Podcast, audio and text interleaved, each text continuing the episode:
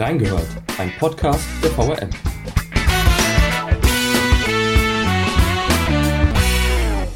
Türkei. Der regierungskritische Journalist Kan Dündar wird zu 27 Jahren Haft verurteilt. Deutschland. Auf einer Querdenker-Demo werden Reporter attackiert. Griechenland. Polizeireporter Georgios Karaivas wird auf offener Straße erschossen. Wie steht es um die Pressefreiheit? Wir haben reingehört.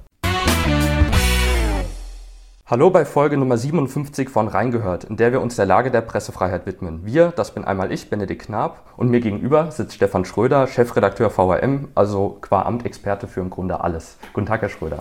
Hallo, Tag, Herr Knab. Bevor wir tief einsteigen ins Thema, ein Hinweis an unsere Hörerinnen und Hörer, dass wir heute eine neue Rubrik einführen in unserem Podcast und die nennt sich Nachgehört. Dabei wollen wir einzelne Aspekte des größeren Themas nochmal ins Zentrum rücken. Zum Beispiel wollen wir Kommentare von den Usern aufgreifen oder kurze Thesen an den Gast stellen, die er dann möglichst schnell beantworten muss. Das kommt dann auf Sie zu heute, Herr Schröder. Aber jetzt können wir dann schon einsteigen. Herr Schröder, der 3. Mai ist der internationale Tag der Pressefreiheit. Ist das für Sie ein Anlass zum Feiern oder eher zum Mahnen?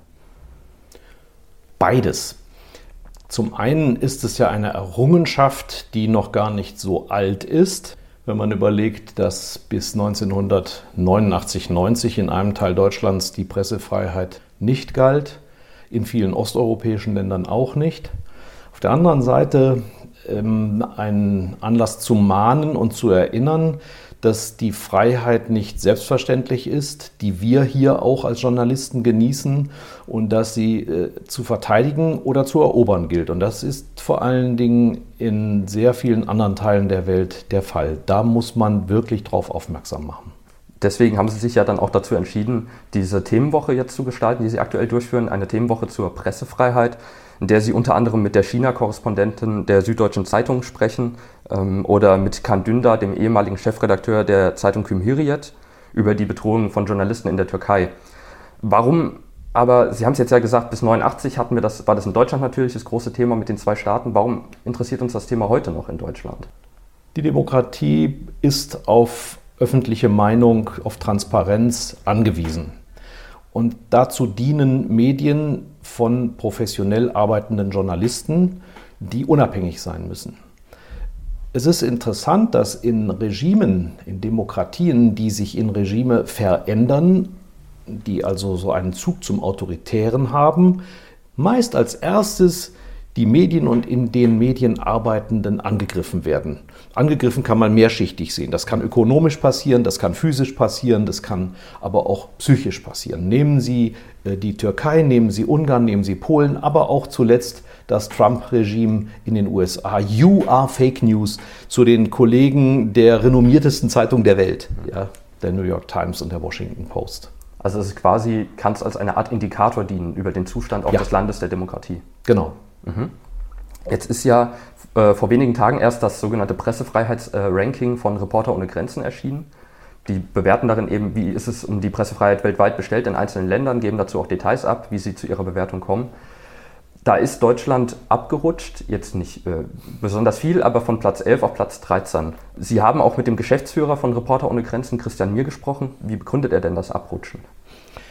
Ja, man muss hier auch differenzieren. Während in vielen Teilen der Welt sicherlich staatliche, hoheitliche Eingriffe dafür verantwortlich sind, dass die Pressefreiheit eingeschränkt oder nicht vorhanden ist, haben wir in Deutschland in diesem Fall andere Verantwortliche für das Abrutschen von 11 auf 13. Und da muss man sagen, das sind natürlich auch minimale Körner, die dafür gesorgt haben. Aber was wirklich besorgniserregend ist, die Übergriffe auf Demonstrationen haben um ein Vielfaches zugenommen. Also es gibt Zahlen, die sagen vervierfacht. Äh, da reden wir jetzt immer noch über eine äh, zweistellige Zahl, wenn es um Gewalt geht, also 60 bis 70 Fälle, bei denen Kameraleuten die Kamera auf den Kopf gehauen wird, bei denen äh, Menschen einem mit der Faust ins Gesicht schlagen, aber auch beschimpfen. Und man hat festgestellt, dass diese Übergriffe, dass die Bedrohungen zu 70 Prozent bei Demonstrationen stattgefunden haben und im überwiegenden Fall zu zwei Dritteln eben durch Rechtsradikale, Rechtsextremisten, Querdenker, Reichsdeutsche. Und das wird natürlich auch gemessen. Sie werden sicherlich wissen wollen, warum und wie Reporter ohne Grenzen eigentlich misst. Und das ist ein System, das sich zusammensetzt aus Aussagen aus dem Land selbst, aber auch Messinstrumente wie wie viele Journalisten sitzen in Haft, wie viele Verbote hat es gegeben, wie viel Gewalt ist gegen Journalisten ausgeübt worden, wie viele Tote hat es gegeben. Im Iran ist jetzt im vergangenen Jahr zum ersten Mal nach 30 Jahren ein Journalist wieder zum Tode verurteilt und hingerichtet worden beispielsweise. Das wird gemessen und dann werden diese Länder ins Verhältnis zueinander gesetzt. Das heißt auch, wenn Deutschland abgerutscht ist, kann das heißen, dass ein anderes Land einfach ein besseres Ranking hat. Also natürlich ist diese Punkteliste angreifbar, mhm. aber dadurch, dass wir das ja jetzt schon seit über 20 Jahren verfolgen können, hat es eine gewisse Logik in sich, dass China seit Jahren auf Platz 177 von 180 steht. Ja, das ist schon bezeichnend. Jetzt haben Sie ja die, die wichtige Differenzierung getroffen. Es macht einen Unterschied, ob es eben staatlich eingeschränkt wird, die Pressefreiheit, oder eben wie in Deutschland größtenteils auf Demonstrationen, dass es durch, durch Querdenker, wen auch immer, passiert. Kann man das jetzt aber dann nicht auch sagen, hat dann die Polizei, also die ja den Staat repräsentiert, dann die Journalisten vielleicht zu schlecht geschützt, auch in Deutschland? Den Vorwurf gibt es, ja. Da hat auch die Polizei in Teilen äh, Schuld eingestanden, ähm, in Dresden beispielsweise. Das ist auch in Vorschläge umgewandelt worden, dass beispielsweise bestimmte Cordons gebildet werden sollen, wo sich Journalisten geschützt aufhalten können. Das ist vielleicht vergleichbar mit den großen Sportevents, wo also die äh, Korrespondenten immer in einem Slot zusammen zu verschiedenen Veranstaltungen fahren. Sie merken schon, das hat ein bisschen was von Embedded Journalism. Sie sind dann doch nicht mehr ganz frei in ihrem mhm. Verhalten. Aber wir haben genau solche Szenarien äh, beim G20-Gipfel in Hamburg gehabt. Also das geht auch ins linksextreme Lager. Ähm, die Hausbesetzerauflösung in Berlin war so ein Fall oder auch Leipzig. Aber das Gros sind die Rechtsextremen, die Querdenker. Und da muss man jetzt zur Entschuldigung sagen, darauf war ja die Polizei insgesamt nicht vorbereitet. Also da waren nicht nur die Journalisten nicht geschützt, sondern die Beamten auch selber. Reporter ohne Grenzen listet allerdings noch eine ganze Reihe anderer Fakten auf, die ihnen nicht gefallen. Der Umgang mit Gesetzen rund um den Datenschutz, die Erlaubnis für das BKA ähm, mit Trojanern zu arbeiten etc. Das sind, das sind natürlich dann schon staatlich gelenkte Bedrohungen. Was macht Reporter ohne Grenzen denn sonst noch? Also außer dieses Ranking natürlich jährlich zu erstellen? Ganz wichtig ist darauf aufmerksam zu machen, dass es Einzelschicksale gibt, wie den Blogger in Saudi-Arabien, der seit Jahren inhaftiert ist und mit Peitschenhieben bedroht wird, oder die äh, chinesischen Inhaftierten. Äh, mich hat gewundert übrigens, seit Jahren wird zu Recht darauf aufmerksam gemacht, wie bedroht Kollegen in der Türkei sind. Und äh, da ist in diesem aktuellen Bericht nicht eine Silbe erwähnt. Ja, also ähm, wir kommen ja nachher nochmal zu John Dündar der mir erzählt hat, dass es immer noch jede Menge Häftlinge gibt und wie die behandelt werden. Das ist ganz wichtig, dass man individuell auch Hilfe leistet und dafür ist Reporter ohne Grenzen mit Anzeigen, mit Kampagnen, mit Gesprächen, auch mit Unterschriftenkampagnen, siehe Weißrussland, sehr engagiert. Aber wir können auch direkt dabei bleiben, weil Sie ihn gerade erwähnt haben, äh, Kandinda. Jetzt wird ja beim Pressefreiheitsranking die Türkei, wenn ich das richtig im Kopf habe, auf Platz 153 geführt. 16 ähm, Journalisten aktuell in Haft. Staatspräsident Erdogan wird auch als Feind der Presse bezeichnet, also Feind der Pressefreiheit. Ist das noch nicht genug oder ist das, ist das zu wenig, diese, diese Klassifizierung? Ich habe mit John Dünder letzte Woche telefoniert. Hm. Es ähm, war so, dass ich ihn vor drei Jahren kennengelernt habe in Wiesbaden. Mhm. Er kam zu dem Termin, nachdem ein Sprengstoffspürhund äh, das den Besprechungsraum abgesucht hatte. Er kam in Begleitung von LKA-Beamten aus Berlin. In zwei gepanzerten Limousinen äh, fuhren die vor, weil er im Ausland, im Exil lebend in Berlin, sich nicht sicher fühlte. Und das war kein subjektives Empfinden, sondern das hat auch das LKA so analysiert. Hm. Wie steht's heute, habe ich ihn gefragt zynisch gesagt, wenn ich nicht aus der Wohnung gehen darf wegen der Pandemie, können es auch meine Bedroher nicht. Also deshalb hat die Bedrohung nachgelassen.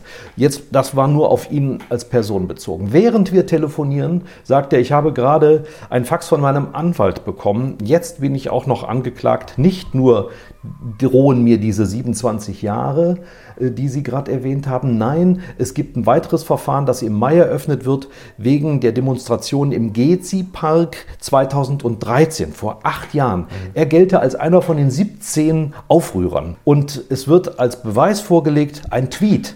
Ein Tweet bei Twitter, mit dem er zum Aufstand aufgerufen habe. Sagt er, lustig ist daran, dass ich überhaupt keinen Tweet-Account habe. Das, also das war entweder ein Fake-Account mhm. oder man hat irgendwas herbeigezerrt. Er erzählt die Geschichte von zwei Richtern, die ihn in einem weiteren Verfahren freigesprochen haben. Er sagt, diese Richter sitzen jetzt in den Zellen, in denen ich auch gesessen habe im Gefängnis. Das heißt, da wird auch Rechtsbeugung betrieben. Noch viel größer ist die Bedrohung meiner Ansicht nach dadurch, dass Erdogan im Grunde 80 Prozent der Medien im Land kontrolliert, und zwar ökonomisch. Entweder hat er willfährige Partner oder sogar Verwandte eingesetzt in Konzernleitungen. Dünder schätzt, dass noch 10 Prozent der Medien unabhängig sind. Das sind dann aber auch wieder sehr stark parteipolitisch, ideologisch eingestellte Kollegen, die jetzt auch nicht unbedingt neutral berichten. Bei Dünder ist es wirklich skandalös. Er hat aufgedeckt, dass der Geheimdienst Waffen nach Syrien transportiert hat für islamistische Terroristen. Die Polizei hat das aufgedeckt, deshalb kam Dünder mit seinen Leuten und der Zeitung Cumhuriyet da drauf. Normalerweise hätte denen also ein Preis gebührt. Der Staat sagt, die Nachricht ist richtig, aber ihr hättet sie nie bringen dürfen, weil das ist ein Staatsgeheimnis. All das, was Sie mir jetzt gesagt haben, weiß man ja im Grunde. Man, ja. man weiß, wie mit Medien umgegangen wird, jetzt Beispiel Türkei man weiß, wie mit einzelnen Journalisten umgegangen wird. Da ist eigentlich dieser, dieser Bericht, er deckt nichts äh, großartig Neues auf, er fasst nur nochmal zusammen. Ist die Frage, wie, hat das in irgendeiner Form Konsequenzen? Auch darüber habe ich mit ihm gesprochen. Äh, wie zufrieden sind Sie mit dem Umgang der EU beispielsweise mit der türkischen Regierung? Und da sagt er, das ist mir zu willfährig. Es wird derzeit diskutiert, dass Frau von der Leyen nur den Divan angeboten bekommen hat und nicht einen Sessel. Aber es wird nicht darüber diskutiert, dass niemand von dieser Delegation mal mit der Opposition gesprochen hat. So wie Frau Merkel in Moskau Oppositionelle traf oder auch in China, so hätte ja auch diese Delegation und andere davor sich mal mit mit Oppositionellen treffen können, um zu wissen, was passiert ist. Nicht um zu erfahren, was los ist, sondern demonstrativ diese Leute auch zu stärken. Da sagt er, ist viel im Argen. Das ist eigentlich ein nettes Stichwort, weil Sie jetzt sagen, diese Leute auch zu stärken, die sich dagegen auflehnen. Das ist auch ein Vorwurf, den man auch aus Deutschland kennt, zum Beispiel wenn es darum geht, um generell Menschen, die sich gegen Rechtsextremismus engagieren, aber eben auch Journalisten, die darüber berichten. In, Im Rahmen Ihrer Themenwoche sprechen Sie auch mit ähm, einem Reporter von der Freien Presse, Jens Eumann aus Chemnitz, der sich sehr mit diesem Thema befasst, auch mit dem NSU, also nationalsozialistischen Untergrund.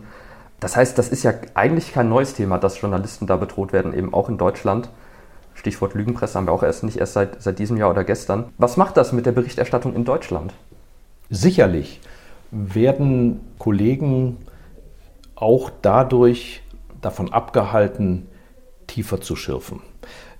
Ich glaube nicht, dass das bei uns im Westen der Fall ist. Aber wenn ich mir so ein einsames Dorf in Mecklenburg-Vorpommern oder auch bei Gotha in Thüringen vorstelle, das sind ja Beispiele, die auch bekannt sind, wo peu à peu so die rechtsradikale Szene ins Dorf einsickert. Man kauft sich eine Gastwirtschaft, im Fall von Thüringen eine alte Mühle, und dann ist das auf einmal so ein Neonazi-Zentrum und dann ähm, ist erst vielleicht nur eine Schmiererei an der Haustüre des Kollegen, aber dann ist auch mal ein Fenster kaputt, dann fehlt dem Reifen die Luft. Ja, also ich erinnere nur auch an Karl Lauterbach, der kein Journalist ist, mhm. Sondern ein absolut nerviger SPD-Politiker, so viel äh, muss man ja äh, sagen dürfen. Aber dass man dem jetzt seinen Smart verschmiert, und zwar so, dass der den nicht mehr fahren kann, das ist genau das, was man auch ahnden muss. Deshalb keine schlechte Idee von der hessischen Justizministerin, zu sagen, wir sollten diesen Sachverhalt der Nötigung bei Demonstrationen beispielsweise, aber auch außerhalb äh, von öffentlichen Anlässen bezüglich Journalisten schärfer fassen und explizit formulieren, sodass wir hier eine Handhabe haben, wenn Journalisten an der Berichterstattung gehindert werden. Sie dürfen ja nicht vergessen, dass mittlerweile ein Standard ist, wenn Kollegen vom ZDF zum Drehen rausfahren zu so heiklen Veranstaltungen, dass immer Security dabei ist. Mhm. Ja, also diese schweren Männer mit den Tattoo-Ärmen und nicht mal das hält die Querdenker davon ab, ähm, sich da hinzustellen und die am Drehen zu hindern. Auch das könnte äh, künftig in Straftatbestand werden. Weil Sie gerade das ZDF erwähnen, da hat man jetzt dieses große Medienhaus, öffentlich-rechtlich, ZDF. Trotzdem gab es äh, im vergangenen Jahr der Fall, der sehr prominent war, das äh, Team von der Heute-Show, was angegriffen wurde bei einer äh, Demonstration. Oder ähm, Dann der Fall von Jörg Brase, dem Türkei-Korrespondenten des ZDF, der dann ausgewiesen wurde. Äh, also das heißt, es trifft auf die öffentlich-rechtlichen, also große Medienanstalten. Sie haben ja, wie schon gesagt, mit Jens Eumann gesprochen von der Freien Presse aus Chemnitz, was ja im Vergleich deutlich kleiner ist natürlich. Was hat der denn so berichtet von persönlichen Erfahrungen? Wie, wie geht er damit um? Eumann hat erstmal seinen Verlag gelobt, der hinter ihm steht, der ihn unterstützt und äh, der auch dafür sorgt, dass ähm, der nötige, nötige Nachdruck bei Behörden stattfindet, falls mal wirklich er sich bedroht fühlt. Er hat aber auch die Polizei gelobt. Wir haben ja dort einen äh, spektakulären Fall, wo er bei dem NSU-Prozess in München auf der äh, Besuchertribüne sitzt, wo die Berichterstatter auch so einen kleinen Club bilden und ein Mann geht an ihm vorbei, grinst ihn an, beugt sich herunter und sagt, äh, Sie wissen, dass wir ihre, ihre Adresse kennen. Er kannte diesen Mann nicht, hat sich von seinen umsitzenden Kollegen erklären lassen, wer das war. Ein Mann, der der AfD nahesteht, der rechten Szene in Chemnitz und äh, da äh, Eumann verheiratet ist und er für die NSU-Berichterstattung häufig abwesend war, hat ihm das schon einen kalten Schauer äh, verpasst, weil er wusste, meine Frau ist ungeschützt da in Chemnitz.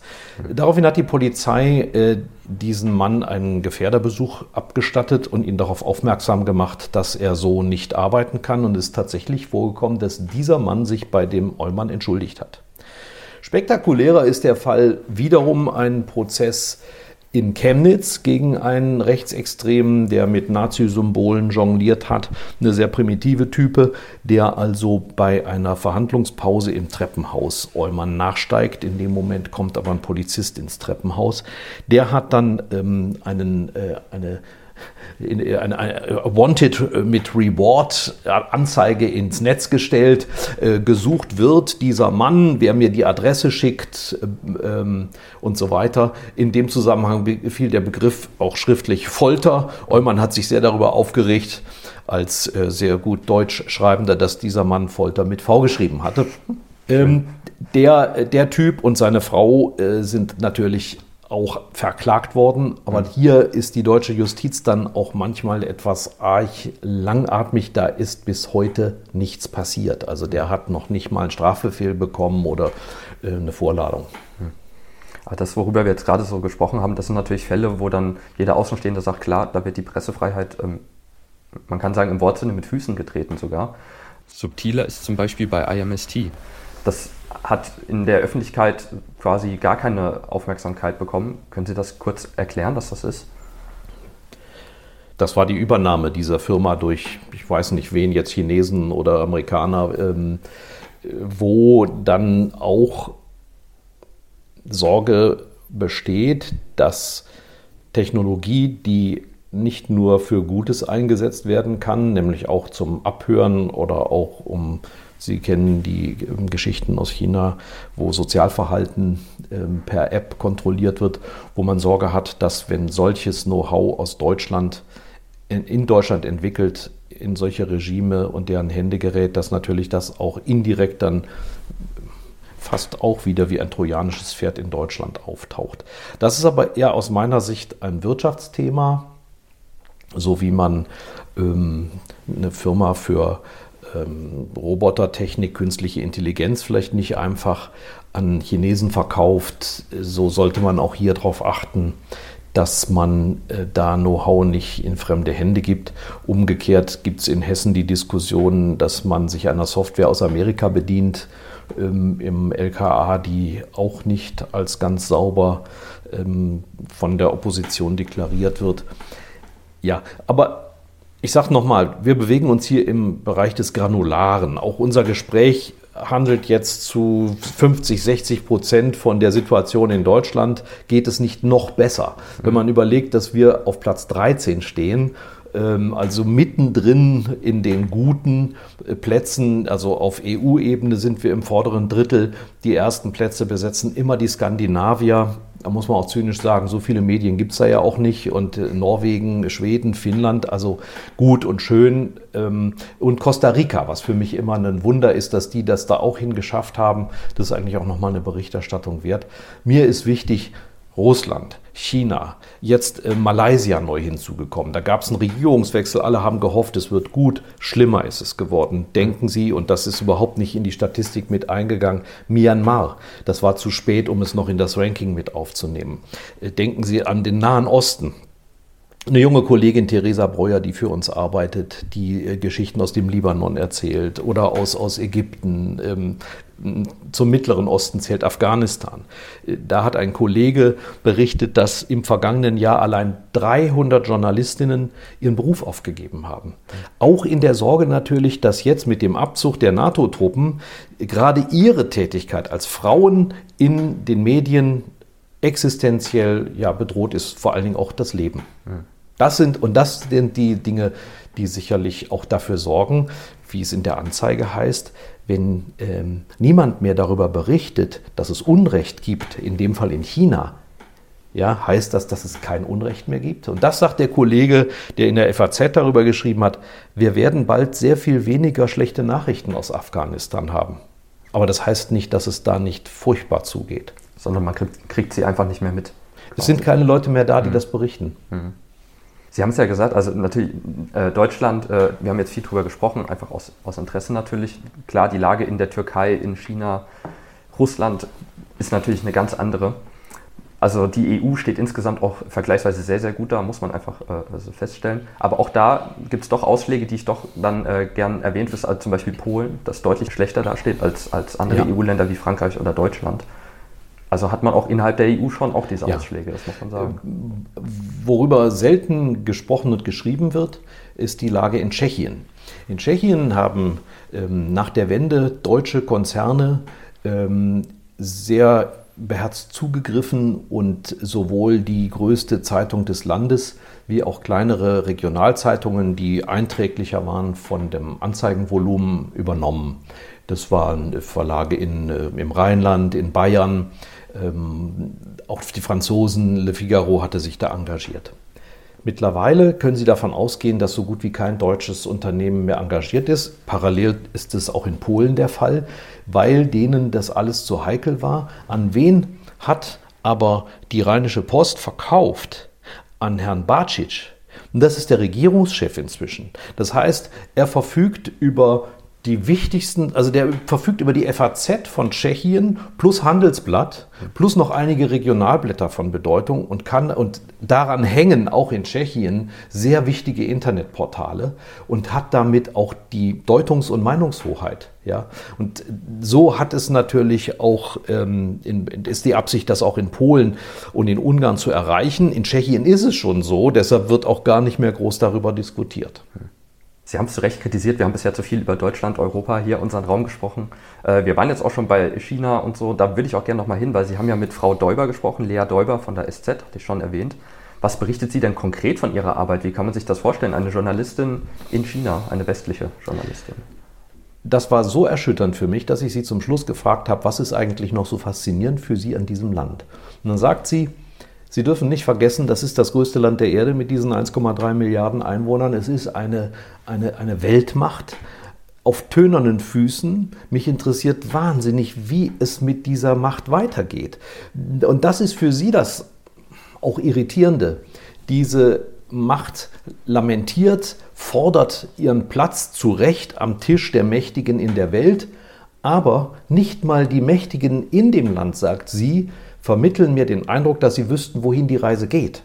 Also wozu dient Ihnen die Seidenstraße? Wozu dienen Ihnen die erpresserischen äh, Schuldenverhandlungen mit Entwicklungsländern, wo Sie erst großzügig sind, dann dafür sorgen, dass Ihre Infrastruktur äh, dort bevorzugt genommen wird, dann sich die Bodenschätze sichern? Wozu? Nur um Ruhe zu haben äh, im Reich der Mitte oder um äh, die eigene Kultur dem Rest der Welt äh, zu oktroyieren? Das ist ihr noch nicht klar und da sagt sie, das ist auch sehr diffus. Und sie sagt, man muss überlegen, das ist eine Frau, die ist gerade mal 30 Jahre alt und kennt aber China schon seit vielen Jahren, erst von der Ausbildung her, sie war vorher bei der Wirtschaftswoche als Korrespondentin und sie sagt, als ich vor fünf, sechs Jahren professionell anfing in China zu arbeiten, war die Stimmung schon noch eine andere. Die Menschen waren neugierig, sie wollten wissen, woher man kam, sie haben von sich erzählt, sie haben versucht, auf Englisch mit Händen und Füßen mit einem zu sprechen, egal wo man hin kann, im Land, in der Großstadt, beim, beim Einzelhändler.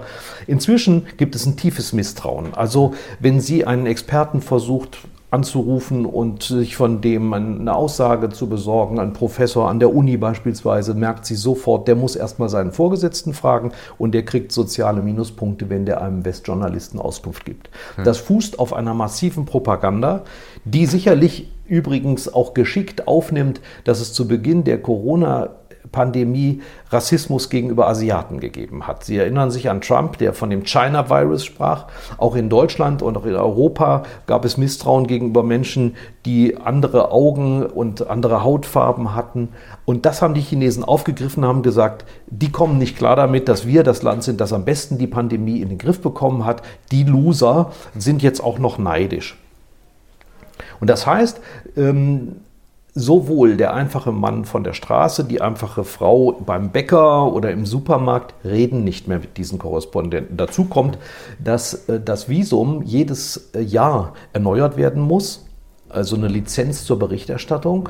Wenn Sie aber vor dem einen Jahr, vor Ablauf des Jahres ausreisen aus dem Land, müssen Sie es wieder neu beantragen. Also wenn Sie nach einem halben Jahr auf Familienbesuch in Deutschland sind, ist Ihr Visum als Journalist abgelaufen und Sie müssen sich dann in Deutschland beim Generalkonsulat erst online beantragen, persönlich diese neue Lizenz abholen und Sie merken, wie schön man da auch ein Medium in der Hand hat, in dem man sagt, ist noch nicht da oder wird mhm. nicht genehmigt. Daraufhin sind ja Kollegen von der BBC oder auch amerikanische Kollegen schon ausgewichen. Also die sitzen dann auf einmal in Taiwan oder in Korea. Was bedeutet das? Das sagt Däuber ganz klar. Ich muss doch sehen, was passiert. Denken Sie an die Uiguren. Da kommt ja schon mal gar keiner mehr hin. Und das ist die die Kehrseite.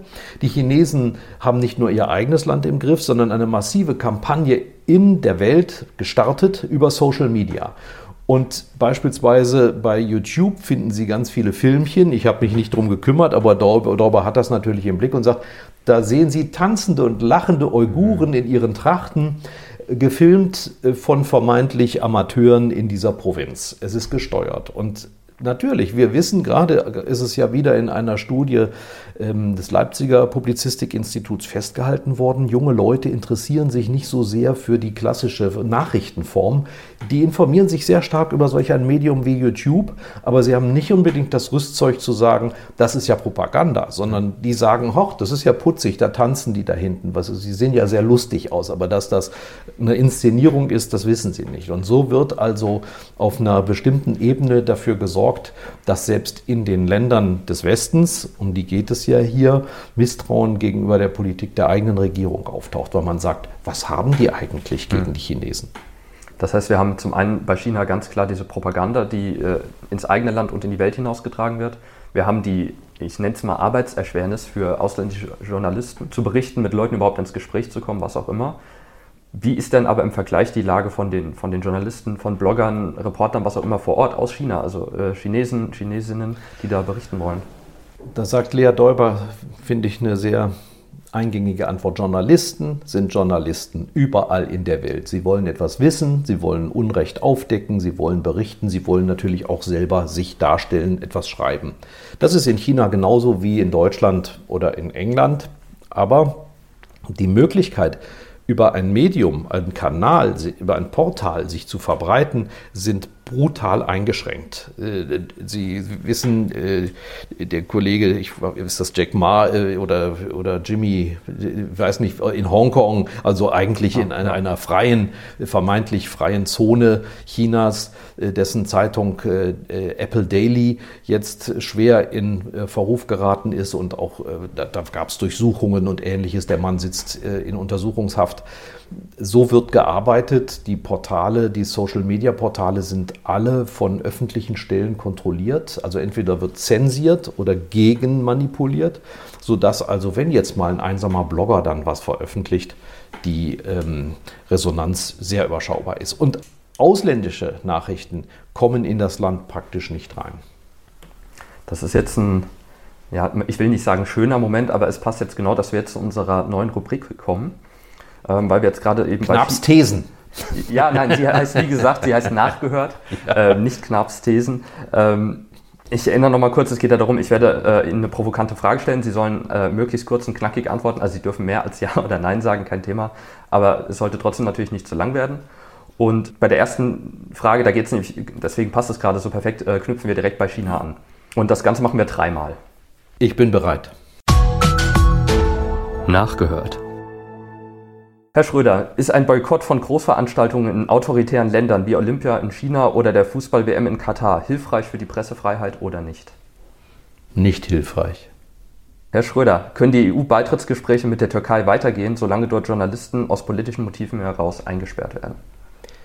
Nicht nur aus diesem Grund können die Gespräche nicht weitergehen. Das Land ist nicht reif für die EU. Und zwar aus vielen verschiedenen Punkten.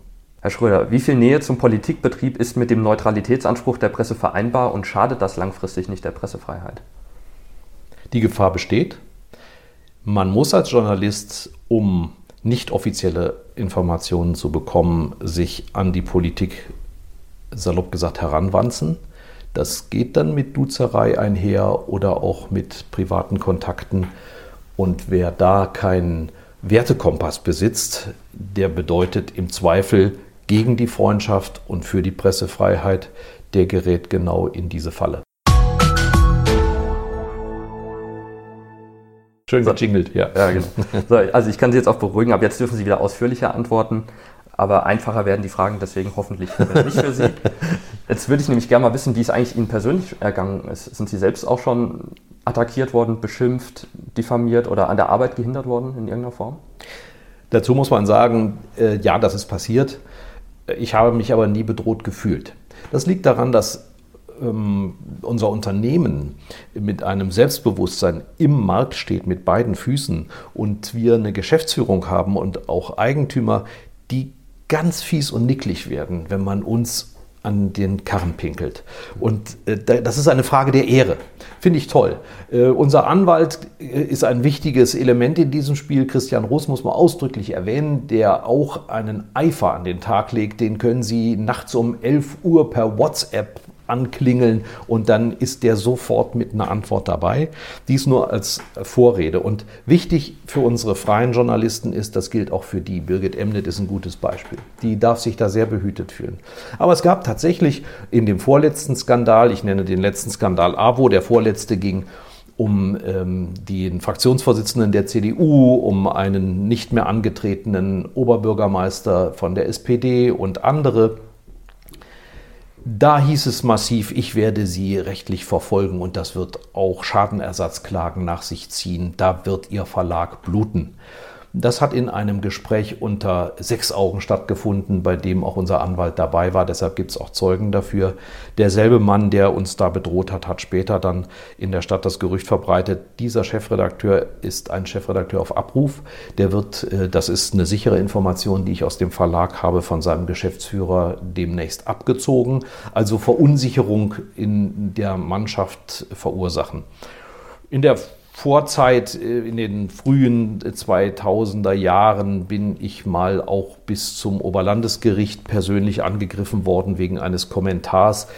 Aber gerade Kommentare sind durch die Meinungsfreiheit sehr stark geschützt. Und ich hatte auch hier einen Mann nicht persönlich beleidigt. Ich hatte nur geschrieben, ein Mann mit diesem schlechten Leumund dürfe nicht in den Landtag gehen. Und das hat ihn so aus sich, außer sich gebracht, dass er auch versucht hat, uns da unter Druck zu setzen. Es gibt Anwälte, die sagen, und das nimmt mich persönlich dann wirklich gegen diese Branche ein, es ist völlig legitim, Journalisten zu bedrohen einfach nur um sie vor Fehlern zu bewahren. Das ist ja reiner Zynismus. Oder das presserechtliche Informationsschreiben der Rechtsanwaltskanzlei Scherz, das ist ja ein Markenprodukt, wo man, wenn irgendein Prominenter droht in der Zeitung mit irgendeinem äh, privaten äh, ja, Fakt unter Druck gesetzt oder äh, bloßgestellt zu werden, bekommt man schon vorher die Drohung auf den Tisch nach dem Motto, wir machen Sie darauf aufmerksam, dass das eine Verletzung des Persönlichkeitsrechts ist.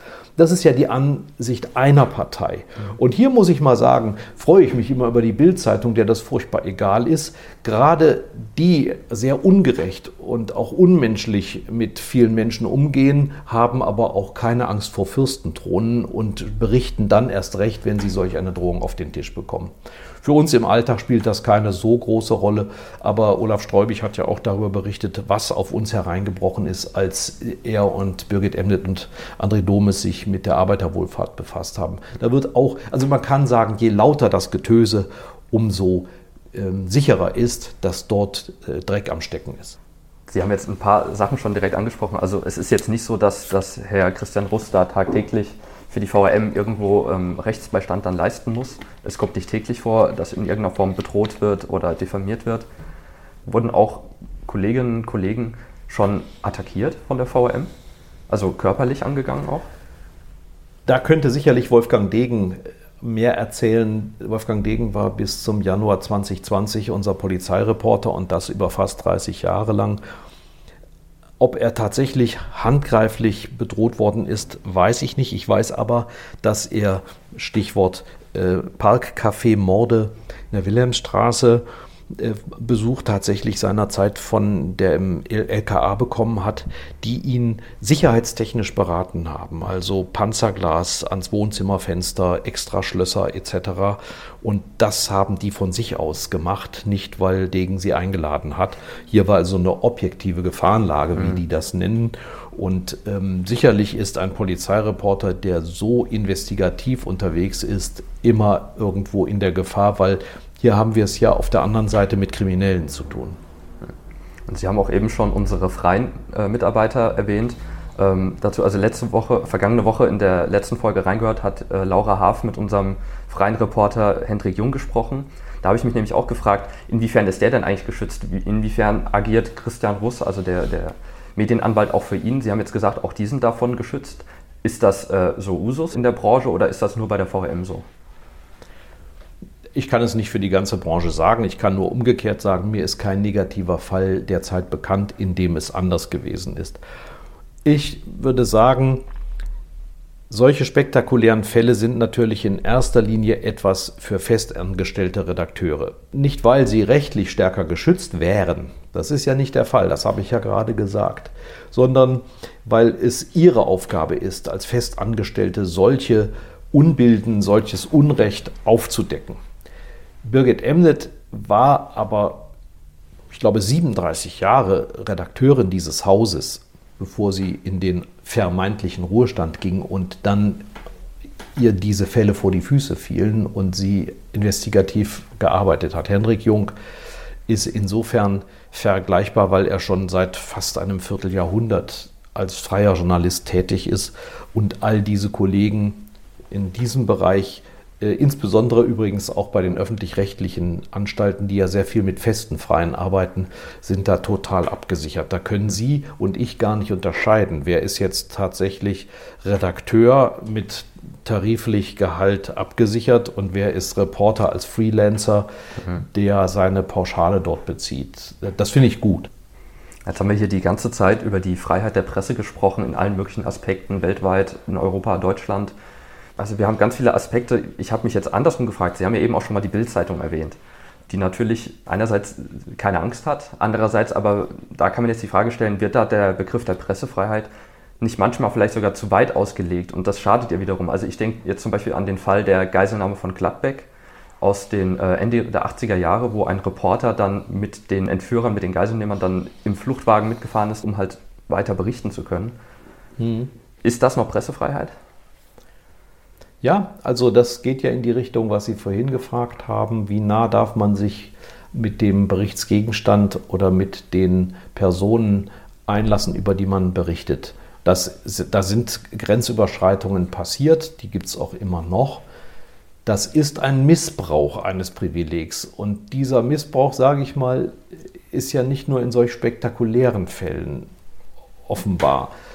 Journalisten sind privilegiert. Sie haben Zugang zu Stellen, zu denen andere keinen Zugang haben. Sie dürfen auch bestimmte Dinge, die andere nicht dürfen.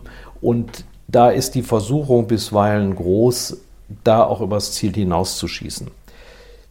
Der Umstand, dass Sie einen Fall wählen, der über drei Jahrzehnte her ist, zeigt mir aber, dass das kein grundsätzliches Problem ist, sondern das ist, wie man so schön sagt, in jeder Branche, in jeder Community gibt es schwarze Schafe.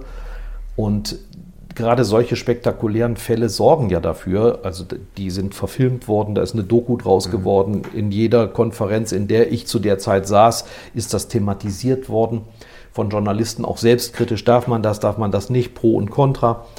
Heißt, die, jeder solche spektakuläre Fall sorgt dafür, dass man auch nochmal den eigenen Beruf kritisch sieht und in Frage stellt. Und das ist ähm, ein Vorteil, den unser System in Deutschland hat, den ich sonst in der Welt kaum kenne. Dieses gegenseitige auch belauern. Also seit 20 Jahren etwa hat jede größere nationale Zeitung, auch jeder Sender, irgendeinen Medienexperten. Und der gefällt sich darin, die anderen Kollegen dann zu reglementieren, zu ermahnen, ähm, Insiderwissen von der, vom Nachbarverlag bei sich zu verbreiten, in dem Wissen, dass es einem selbst genauso ergehen kann. Die Branche ist klatschsüchtig und Neugierde ist ja unser täglich Brot, ist unser Brennstoff.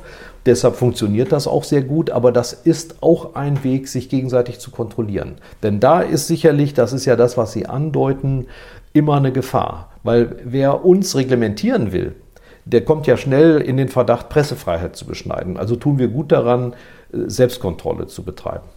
So, liebe Hörerinnen und Hörer, jetzt haben wir euch hoffentlich richtig neugierig gemacht auf die Themenwoche zur Pressefreiheit. Wenn ihr wollt, schaut doch mal hinein. Das Gespräch mit, äh, von Stefan Schröder mit dem Geschäftsführer von Reporter ohne Grenzen das findet ihr auch im Podcast Schröder trifft zum Beispiel.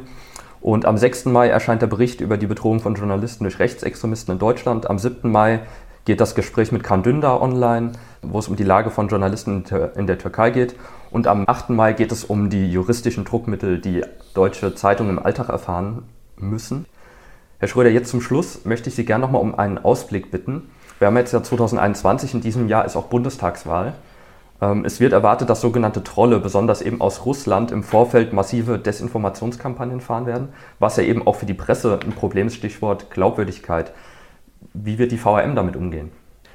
Ja, etwas, was wir, worüber wir ungern in der Öffentlichkeit sprechen, aber es ist ja nun auch schon ein paar Mal berichtet worden, dass es Hackerangriffe auf Konzerne, die Medien herstellen, verbreiten und davon leben, stattgefunden haben. Spektakulärster Fall war die Funke-Gruppe mit Sitz in Essen, die aber mit die größte Zeitungsgruppe in Deutschland ist, mit Ablegern bis nach Thüringen ähm, und Niedersachsen. Zuletzt letzte Woche Matzak in Hannover. Das ist sicherlich ein viel schlimmerer Angriff auf die Pressefreiheit. Auch und vor allem, weil man nicht weiß, woher das kommt. Ich gehe davon aus, es ist schlichte Erpressung, so wie man auch in Düsseldorfer Krankenhaus lahmgelegt hat. Oder wie ähm, früher war es üblich, ähm, einen Super, eine Supermarktkette zu bedrohen und zu sagen, ich habe Glassplitter in die Babynahrung gepackt. Heute sagt man, wir haben eure Daten, was gebt ihr uns dafür? Das halte ich nicht für politisch motivierte Angriffe. Gerade weil die Medienkonzerne da so eine empfindliche Flanke haben.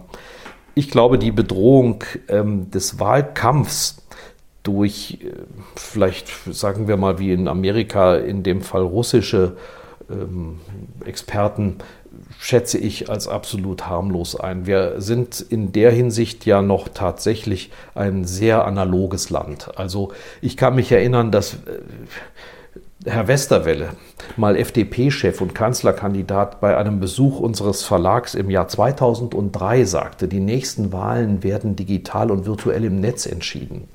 Da haben wir ganz staunend ge geschaut und Sie wissen, wie es bis heute ist. Also wir haben ja auch immer noch die Sorge, dass ein Bundestagskandidat mit seinem eigenen Internetauftritt uns überholt und seine ganzen Nachrichten an das Publikum übermittelt. Also eine Kandidatin hier hat sich mal in einem Wahlkampf dauernd von einem Videoteam begleiten lassen und diese sehr informativen ähm, Videos von ihren Auftritten, wie sie also mit den Landfrauen in Kloppenheim Pfannkuchen deckt. Ähm, die hat sie dann ins Netz gestellt. Aber an meinen Formulierungen merken Sie schon, das hat überhaupt nichts bewirkt. Es geht schon darum, eine objektivierbare Berichterstattung zu haben, von Leuten, denen man traut. Ich nutze die Gelegenheit, diese Langzeitstudie der Mainzer Uni zusammen mit der Düsseldorfer Uni nochmal zu erwähnen, die seit einigen Jahren jedes, jeden Herbst über 1000 Menschen befragt, wie ihr Vertrauen gegenüber den klassischen, ich nenne die mal etablierten Medien ist. Und interessanterweise, nach einem Tiefpunkt 2015 im Umfeld der Flüchtlingsbewegungen, ist dieses Vertrauen Jahr für Jahr gestiegen und es wird sogar begleitet von einer abschmelzenden Gruppe von Leuten, die uns total misstrauen. Die sind jetzt noch bei 16 Prozent etwa. Alle anderen sind entweder davon überzeugt, dass man Lokalzeitungen, öffentlich-rechtlichen Medien und ganz, ganz weit dahinter irgendwann dem Internet vertrauen kann in Krisenzeiten äh, oder dass man indifferent ist und sagt, ich weiß es nicht so genau. Aber dieser Prozentsatz der Überzeugten wächst. Und das ist eben das Fund, was wir auch im Wahlkampf haben. Und deshalb ist für uns Wahlkampfzeit auch Erntezeit. Wir merken das die Digital-Abo-Rate steigt, äh, die Auflage in Print stabilisiert sich. Das ist zwar häufiger bei Kommunalwahlen der Fall als beim Bundestag oder beim Landtag, aber auch das ist ja ein Kompliment. Hier in der Stadt kennen uns die Leute und vertrauen uns. Das ist unser Fund. Ja, das ist ja schön. Können wir doch noch ein bisschen positiv aussteigen nach, nach all den eher negativen Nachrichten, über die wir jetzt gesprochen haben. Danke dafür. Ähm, das soll es dann jetzt auch an dieser Stelle gewesen sein. Wir haben jetzt schon eine ganze Weile gesprochen. Erstmal vielen Dank an Sie, Herr Schröder, dass Sie mitgemacht haben, dass Sie auch direkt als Erster unsere neue Rubrik getestet haben. Also vielen Dank dafür. Und euch, liebe Hörerinnen und Hörer, treffen wir sehr gerne auf unseren anderen Kanälen wieder. Besucht uns auf Facebook, Twitter und Instagram. Und wenn ihr Fragen und Anregungen habt, dann schreibt uns ganz klassisch eine E-Mail. Das gibt es ja auch noch an audio.vrm.de. Und hört euch unbedingt nächsten Mittwoch unsere nächste Folge an. Dann geht es an dieser Stelle tatsächlich ums äh, Gendern. Das dürfte auch sehr interessant werden. Ausnahmsweise werden wir dann auch zwei Experten oder besser Expertinnen, wenn wir beim Thema sind, dabei haben. Das war's dann für heute. Bis zum nächsten Mal bei Reingehört.